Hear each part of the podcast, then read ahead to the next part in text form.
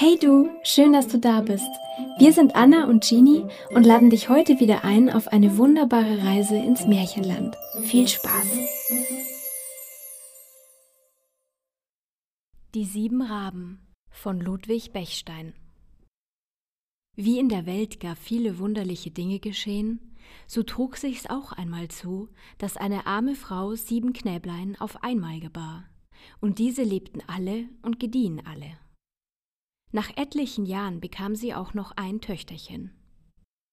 Ihr Mann war gar fleißig und tüchtig in seiner Arbeit, deshalb ihn auch die Leute, welche Handarbeiter bedurften, gerne in Dienst nahmen, wodurch er nicht nur seine zahlreiche Familie auf ehrliche Weise ernähren konnte, sondern so viel erwarb, dass auch noch bei genauer Einrichtung seine brave Hausfrau einen Notpfennig zurücklegen konnte.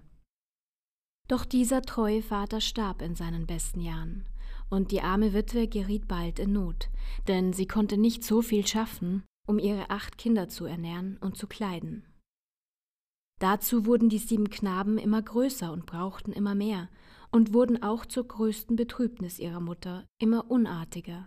Ja, sie wurden sogar wild und böse. Die arme Frau vermochte kaum zu ertragen, was sie alles bekümmerte und drückte. Sie wollte doch ihre Kinder gut und fromm erziehen, und ihre Strenge und Milde fruchtete nichts. Der Knaben Herzen waren und blieben verstockt.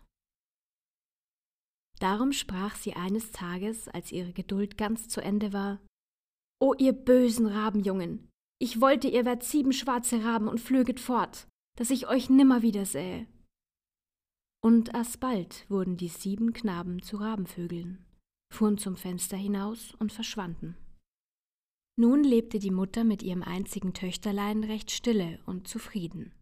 Sie verdienten sich mehr noch, als sie brauchten. Und die Tochter wurde ein hübsches, gutes und sittsames Mädchen. Doch nach etlichen Jahren bekamen beide, Mutter und Tochter, gar herzliche Sehnsucht nach den sieben Brüdern und sprachen oft von ihnen und weinten. Wenn doch die Brüder wieder kämen und brave Burschen wären, wie könnten wir durch unsere Arbeit uns so gut stehen und untereinander so viel Freude haben?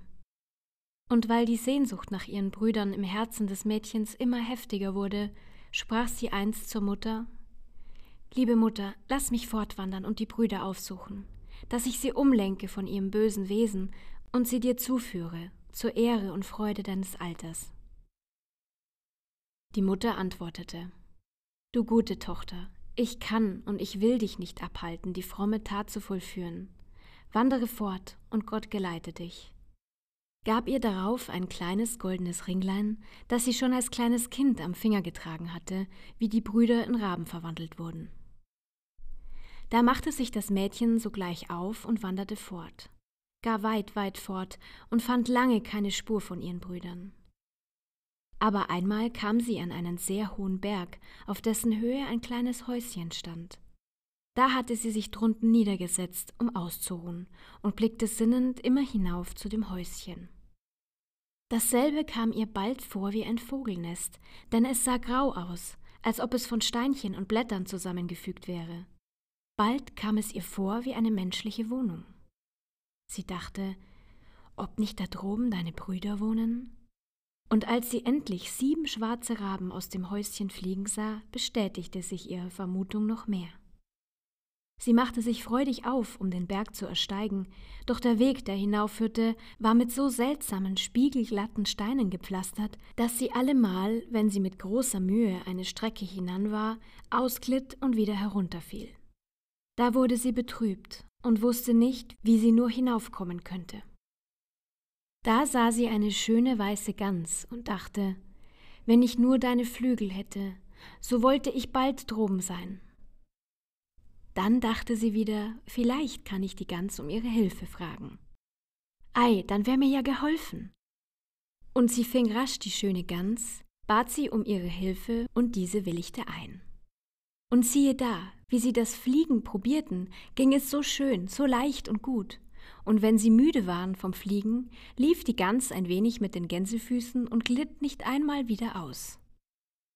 So kamen sie schnell und gut an das lang ersehnte Ziel. Drum ging das Mädchen hinein in das Haus, doch es war sehr klein. Drinnen standen sieben winzig kleine Tischchen, sieben Stühlchen, sieben Bettchen und in der Stube waren auch sieben Fensterchen. Und in dem Ofen standen sieben Schüsselchen. Darauf lagen gebratene Vögelchen und gesottene Vogeleier. Die gute Schwester war von der weiten Reise müde geworden und freute sich nun, einmal ordentlich ausruhen zu können. Auch fühlte sie Hunger. Da nahm sie die sieben Schüsselchen aus dem Ofen und aß von jedem ein wenig und setzte sich auf jedes Stühlchen ein wenig und legte sich in jedes Bettchen ein wenig. Und in dem letzten Bettchen schlief sie ein und blieb darinnen liegen, bis die sieben Brüder zurückkamen. Diese flogen durch die sieben Fenster herein in die Stube, nahmen ihre Schüsselchen aus dem Ofen und wollten essen, merkten aber, dass schon davon gegessen war.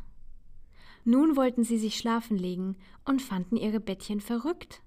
Und einer der Brüder tat einen lauten Schrei und sprach Oh, was liegt für ein Mägdelein in meinem Bett? Die anderen Brüder liefen schnell herbei und sahen erstaunt das schlafende Mädchen liegen. Da sprach einer um den anderen Wenn es doch unser Schwesterchen wäre. Und wieder rief einer um den anderen vor Freude Ja, das ist unser Schwesterchen, ja, das ist es. Solche Haare hatte es und solche ein Mündelein hatte es, und solch ein Ringlein trug es damals an seinem größten Finger, wie es jetzt am kleinsten eins trägt. Sie jauchzten alle und küssten das Schwesterchen alle, aber dieses schlief so fest, dass es lange nicht erwachte. Endlich schlug das Mädchen die Äuglein auf und sah die sieben schwarzen Brüder um ihr Bett sitzen. Da sagte sie Oh, seid herzlich gegrüßt, meine lieben Brüder. Gott sei Dank, dass ich euch endlich gefunden habe. Ich habe euretwegen eine lange, mühevolle Reise gemacht, um euch wieder aus eurer Verbannung zurückzuholen. Wenn ihr nämlich einen besseren Sinn in euren Herzen gefasst habt, dass ihr eure gute Mutter nie mehr ärgern wolltet, dass ihr fleißig mit uns arbeitet und die Ehre und Freude eurer alten Mutter werden wollet. Während dieser Rede hatten die Brüder bitterlich geweint und sprachen nun Ja, herzige Schwester, wir wollen gut sein und nie wieder die Mutter beleidigen. Ach, als Raben haben wir ein elendliches Leben. Und ehe wir uns dieses Häuschen erbaut, sind wir oft vor Hunger und Elend bald umgekommen. Dazu kam die Reue, die uns jeden Tag und jede Nacht folterte denn wir mussten die Leichname von den armen gerichteten Sündern fressen und wurden dadurch stets an des Sünders schauerliches Ende erinnert. Die Schwester weinte Freudentränen, dass ihre Brüder sich bekehrt hatten und so voll frommen Sinnes sprachen. Oh, rief sie aus, nun ist alles gut. Wenn ihr nach Hause kommt und die Mutter vernimmt, dass ihr besser geworden seid, wird sie euch herzlich verzeihen und euch wieder zum Menschen machen. Als nun die Brüder mit dem Schwesterchen heimreisen wollten, sprachen sie erst, indem sie ein hölzernes Kästchen öffneten. Liebe Schwester, nimm hier diese schönen goldenen Ringe und blitzenden Steinchen, die wir draußen so nach und nach fanden, in dein Schürzchen und trage es mit nach Hause. Denn dadurch können wir als Menschen reich werden. Als Raben trugen wir sie nur um des schönen Glanzes willen zusammen. Das Schwesterchen tat so, wie die Brüder wollten, und hatte selbst Freude an dem schönen Schmuck. Auf der Heimreise trugen die Rabenbrüder einer um den anderen das Schwesterchen auf ihren Flügeln, bis sie an die Wohnung ihrer Mutter kamen. Da flogen sie zum Fenster herein und baten ihre Mutter um Verzeihung und gelobten fortan stets gute Kinder zu sein. Auch die Schwester half bitten und flehen, und die Mutter war voll Freude und Liebe und verzieh ihren sieben Söhnen. Da wurden sie wieder zu Menschen und gar schöne, blühende Jünglinge, einer so groß und so anmutsvoll wie der andere. Dankend herzten und küssten sie die gute Mutter und die liebevolle Schwester. Und bald darauf nahmen alle sieben Brüder sich junge, sittsame Frauen, bauten sich ein großes, schönes Haus, denn sie hatten für ihre Kleinodien sehr viel Geld bekommen. Und des neuen Hauses erste Weihe war der Brüder siebenfache Hochzeit. Dann nahm auch die Schwester einen braven Mann, musste aber auf der Brüder flehen und bitten, bei ihnen wohnen bleiben. So hatte die gute Mutter noch viel Freude an ihren Kindern und wurde von denselben bis in ihr spätes Alter liebevoll gepflegt und kindlich verehrt. Schön, dass du da warst. Sprecherin Regina Haug. Vielen Dank für die Unterstützung der Leselounge. Bis zum nächsten Mal. Wir freuen uns auf dich.